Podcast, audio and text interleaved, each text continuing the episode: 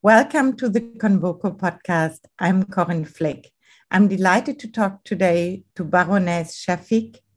Dr. Minouche Shafik is a leading economist and director of the London School of Economics and Political Science. The world is facing challenges. Your approach is a new social contract. Why do we need a new social contract? My argument is that our current social contract is broken because it hasn't kept up with huge changes in our society. Changes like the fact that women have very different roles and are no longer available to look after the young and the old for free. Changes in technology, which have fundamentally changed the nature of work and what we need our educational systems to provide. So, our society is stuck with a social contract rooted in 20th century norms and not well suited to the lives of most people in the 21st century. How do you define a social contract? Often it appears to be mixed up with the welfare state. Mm. So I define the social contract as the way in which in society we provide collective goods that we share. And those can be provided by the family, by the community, by our employers, or by the state. And the welfare state is just one part of the social contract. You know, if I if I describe the social contract to you as it was in the past, it was premised on the fact that most households would have a primary earner who would be the man. Uh, women would look after the young and the old when needed. Uh, we would get all of our education between the age of about six and our early 20s.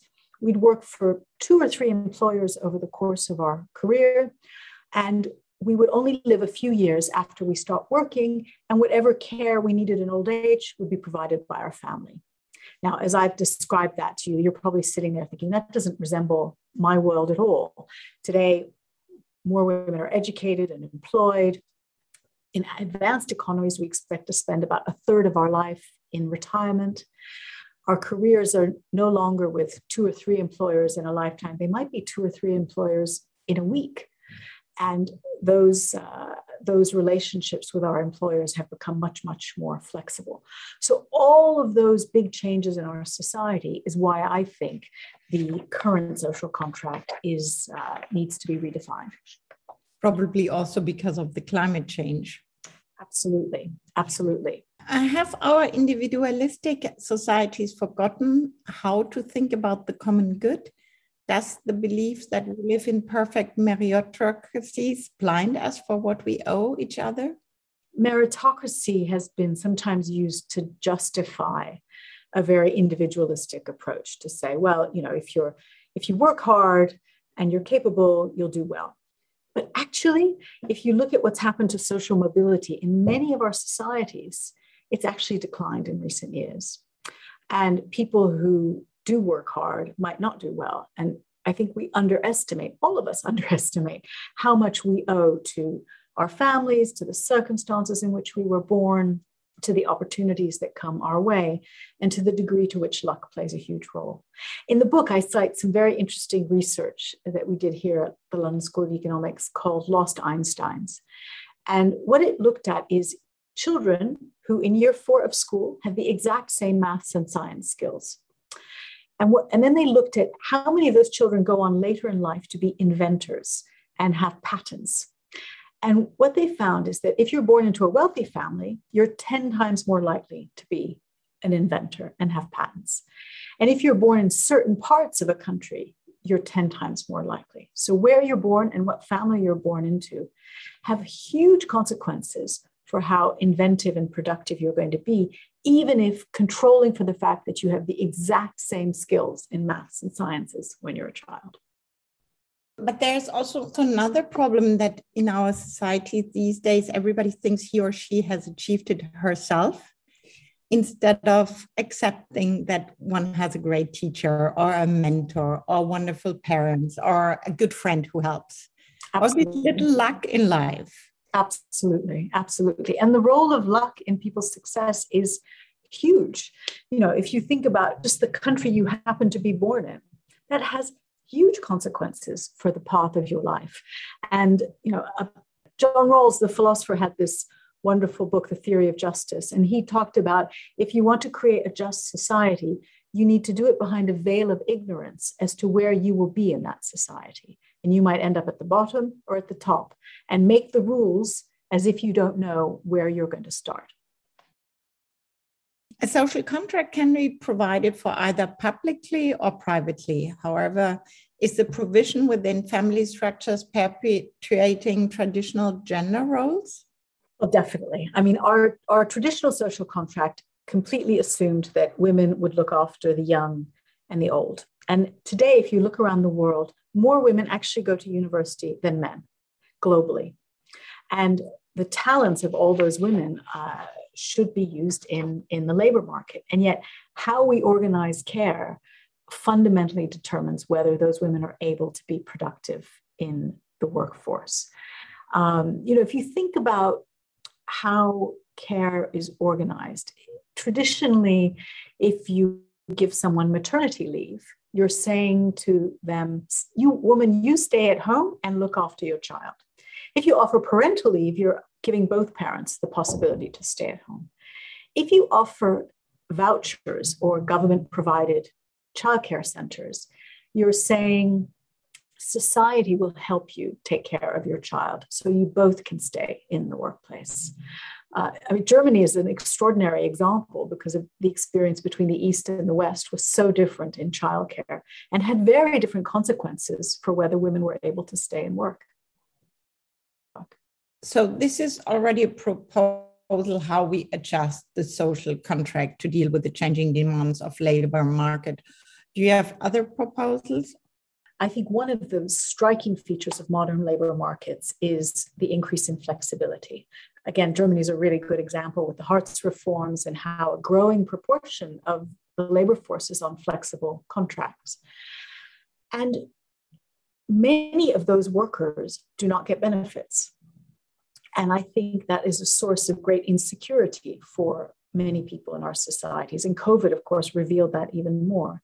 I think moving to a world where just like we've introduced portability of pensions. So if you change your employer, you can take your pension with you. We also need to introduce portability of benefits.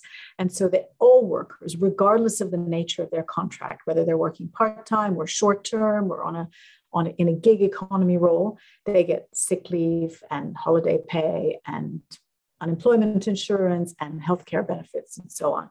I think that's another huge change that we need to make in our social contract to adapt to a labor market with greater flexibility. Is this maybe the moment for workers now? Because in the pandemic, we have seen how important the jobs like nurses are, healthcare workers, but also now in in England, we we see how important lorry drivers are, and we are missing workers really. So, is it the moment maybe where workers can put their foot down and come back to their ethos and say, "Look, we need to have better payment, different payment," as you just suggested? Mm, mm. It is an interesting moment. You know, it's very interesting because pre-COVID, the question I was often asked was we're not going to need workers anymore because they'll all be replaced by robots. And so, what are people going to do with their time? and now the world is completely different, and everyone is worried about labor shortages, uh, particularly in some of the areas that you've just identified. And I think we will see rising wages in those sectors. Uh, and I think that will uh, result in some greater in, in, in reducing inequality uh, and I would like to think that in addition to rising wages, we'll also see the normalization of benefits as part of a new social contract. What role do you see for business with regard to the common good? Is Milton Friedman's doctrine of profit maximization still valid? You know, it's interesting. Milton Friedman said that companies should just maximize profits within the rules. And I think profit maximization is a very strong motivator and has an important role to play. But what I think needs to happen is that the rules need to change. There is a big movement in the business sector around environmental, social, and governance reforms, and that's a good thing. And there's a lot of corporate leaders who are being very forward leaning on this, which is great. But the problem is the current thinking is very much focused on companies that are listed on the stock exchange or have brands and are, are, are vulnerable to pressure from investors and consumers. But if you're not listed and you don't have a global brand, you get off, you're off the hook and you have no pressure on you. And I think we need a level playing field so that all companies are held to the same standards on environment, on social, on governance issues. And that's why I think over time, it would be better if more of these standards were not voluntary but became mandatory. You argue that we owe each other more. What does that mean more? Public, does it mean more public spending or more taxation? So I think it varies by country. In some countries, uh, particularly in the developing world and the emerging markets, it probably does does mean more tax collection. It's inter- in most developing countries. What's interesting is the tax rates are very similar to advanced economies, but they just don't collect as effectively. So in those countries, you need to actually collect the taxes more effectively, and that means bringing more of the economy into the formal sector. In advanced economies, it varies. Uh, some countries do have room to raise taxes a bit. And some countries, I think it will be more difficult. You know, if you think of countries like Denmark or France, where the state is already taxing at a rate of, you know, 40, 50% of GDP, uh, you have to think about reallocation. I think the other thing I'd say is that many of the proposals in my book are not about spending that is consumption oriented. It's actually about investment. And perhaps the most important idea in my book is that you know, we owe each other more, but I'm not talking about redistribution, the Robin Hood role of taking from the rich and giving to the poor. I'm talking about investment and what I call the piggy bank, investing in each other, investing in education, in skills, in early years, so that all of us can be more productive over time. You know, the people often think that the welfare state is about redistributing in a moment in time between the rich and the poor. Actually, the most important thing the welfare state does is redistribute income over our own lives. You know, all of us pay our taxes when we're middle aged, but the state invests in us when we're young and looks after us when we're old. And it's that redistribution over our own lives that the state provides. And so we need to start thinking about this not as just spending, but some of it is really investment. How problematic is at the moment the increasing wealth inequality, especially in regard to the equality to opportunity? The story on inequality, again, varies a bit by country. In most countries, in many countries, income inequality has gotten worse in recent decades, but wealth inequality has gotten much worse because asset prices have gone up, particularly things like housing and what's happened with equities in the stock market.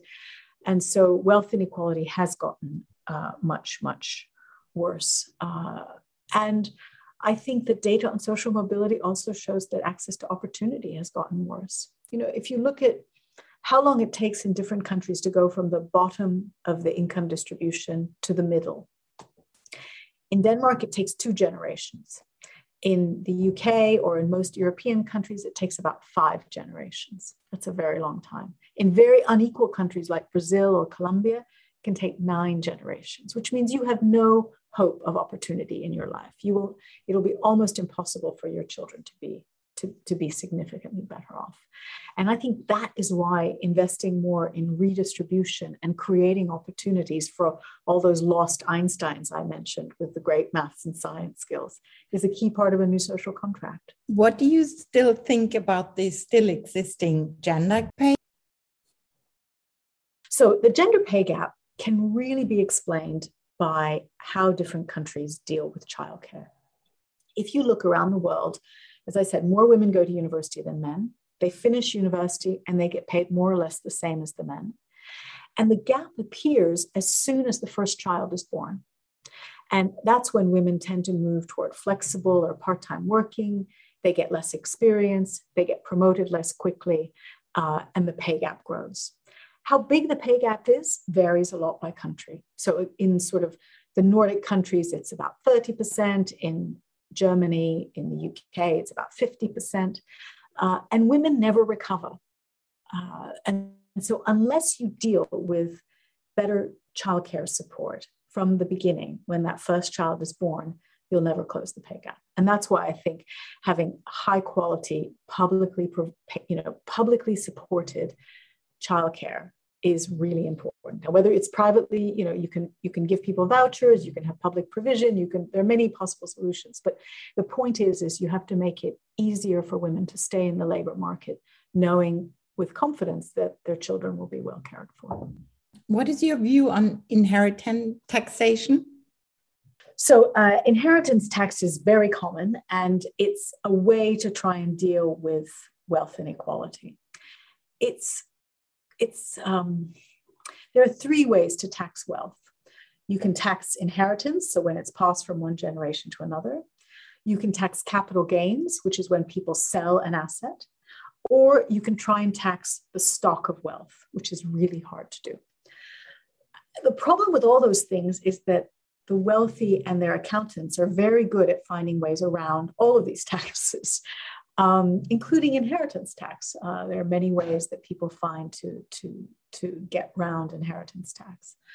Um, having said that, I do think you have to find a way to, to tax wealth using all three of these different alternatives to deal with the huge growth in wealth inequality.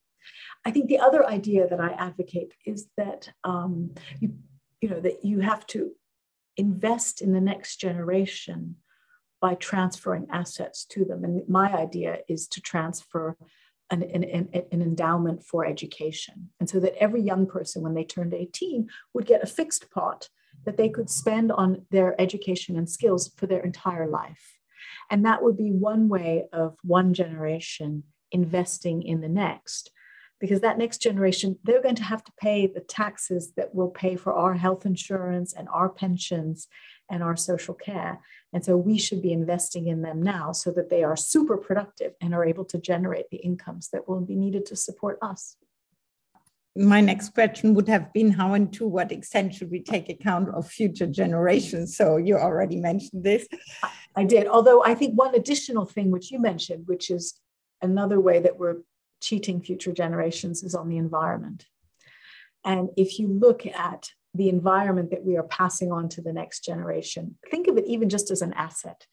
Uh, you know, we're, we're passing on a very large quantity of what's called physical capital buildings, machines, technologies, physical things uh, that we've invested in that will leave the next generation much better off.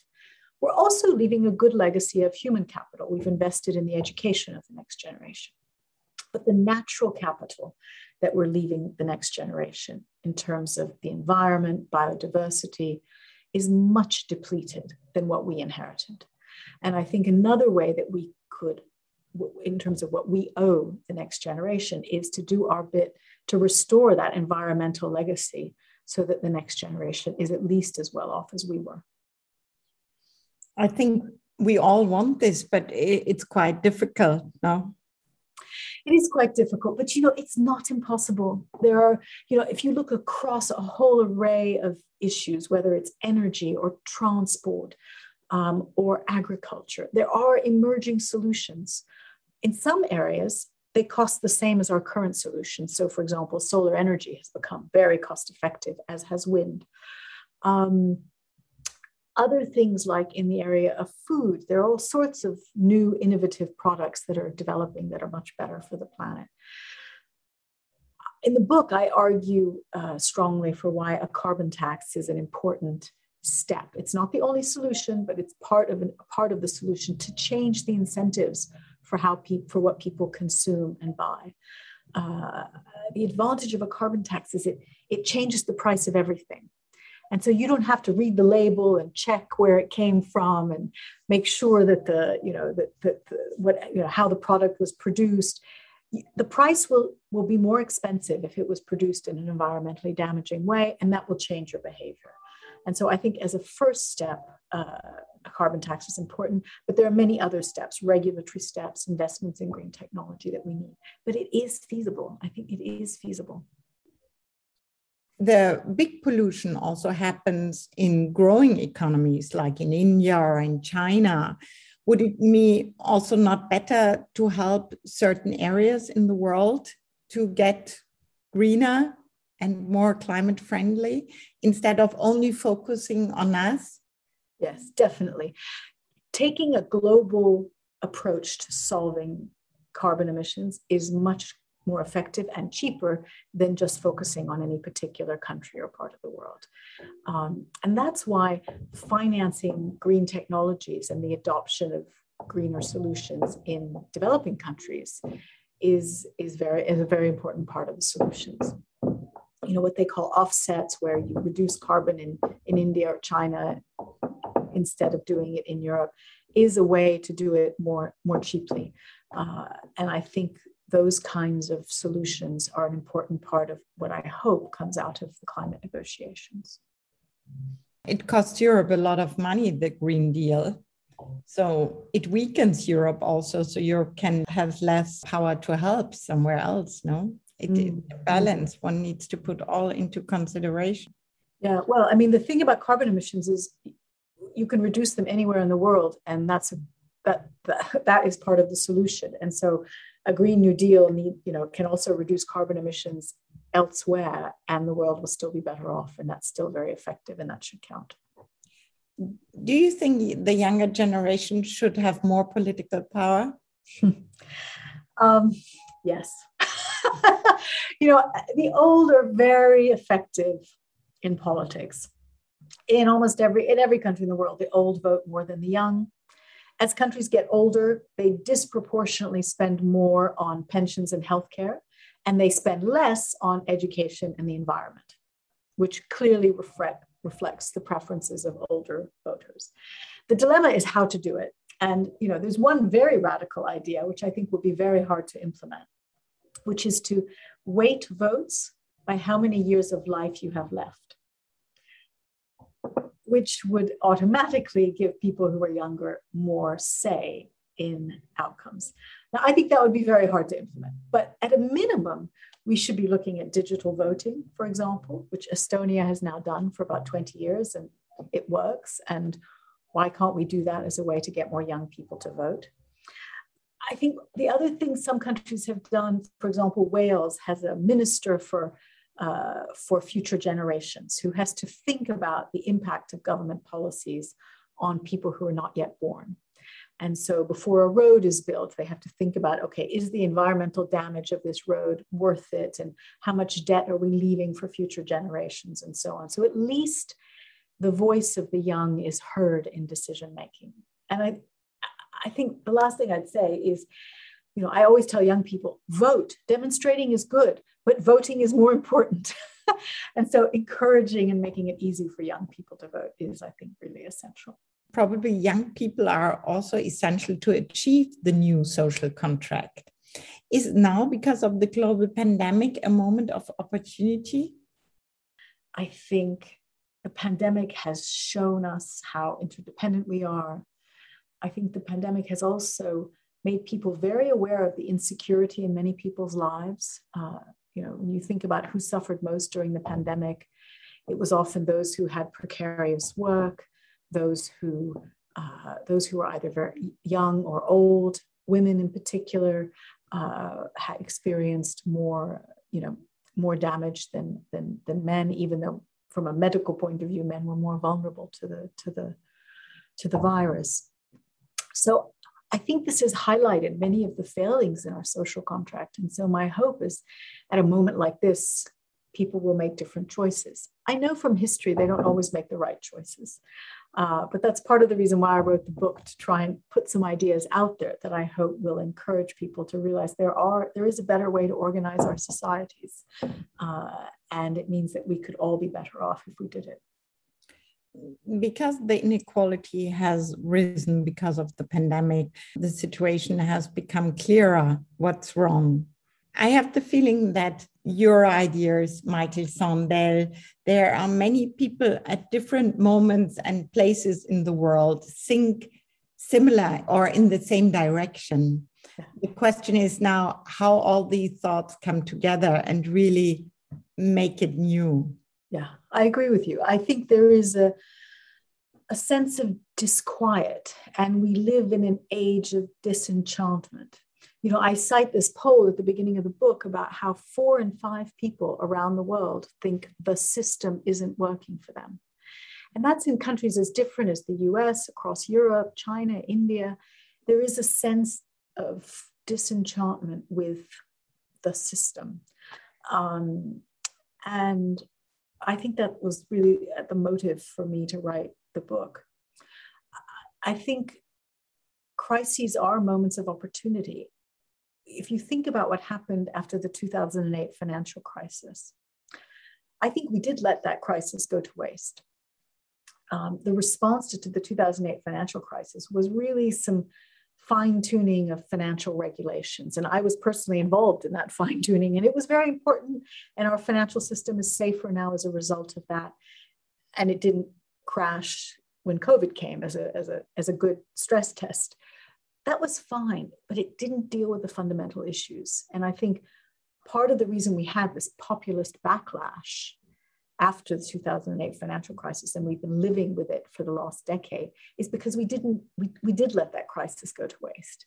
My hope is that covid will be a different crisis and that we will actually look at the more fundamental issues uh, that i've described in the book and that we'll make a different set of choices. Normally a social contract is within one society probably within a nation state or then maybe in Europe within the EU. But would it be possible to, to achieve a global social contract, at least for certain issues, or is this an utopia? Yeah. No, absolutely. Uh, the social contract uh, has evolved uh, over over the years, and you know, in traditional societies, it was within the family, and that was the core circle that looked after when someone got sick, when someone got old, someone couldn't work, uh, investing in the next generation, all of that traditionally was done in the family uh, and then sometimes in the wider community. And in many ways, it was Bismarck who first had the idea of there are some risks that we need to socialize and share with each other. And the risks of old age and pensions was, was kind of invented in Germany. Um, and increasingly, the nation state took on more of these responsibilities. But you're quite right to point out that you know, many of the challenges we face today are global, climate change being the most obvious one. But the pandemic is also another one that is truly global. And ideally, we would have better mechanisms to address those issues from a global perspective. I have to confess that the way we've handled COVID has not been encouraging. Uh, and each country has tried to fight the pandemic from its national silo. And we could have saved many lives and saved a lot of money if we had taken a more global approach.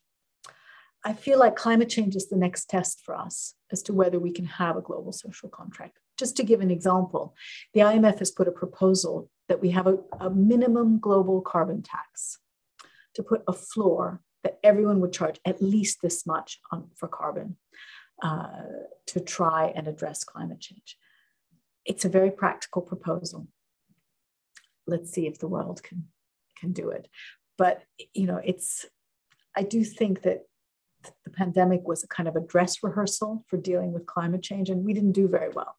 So uh, my hope is that we realize that it was a much more painful process than it had to be because we didn't have a global approach. What will the world look like in five years times? What do you think I know what I hope.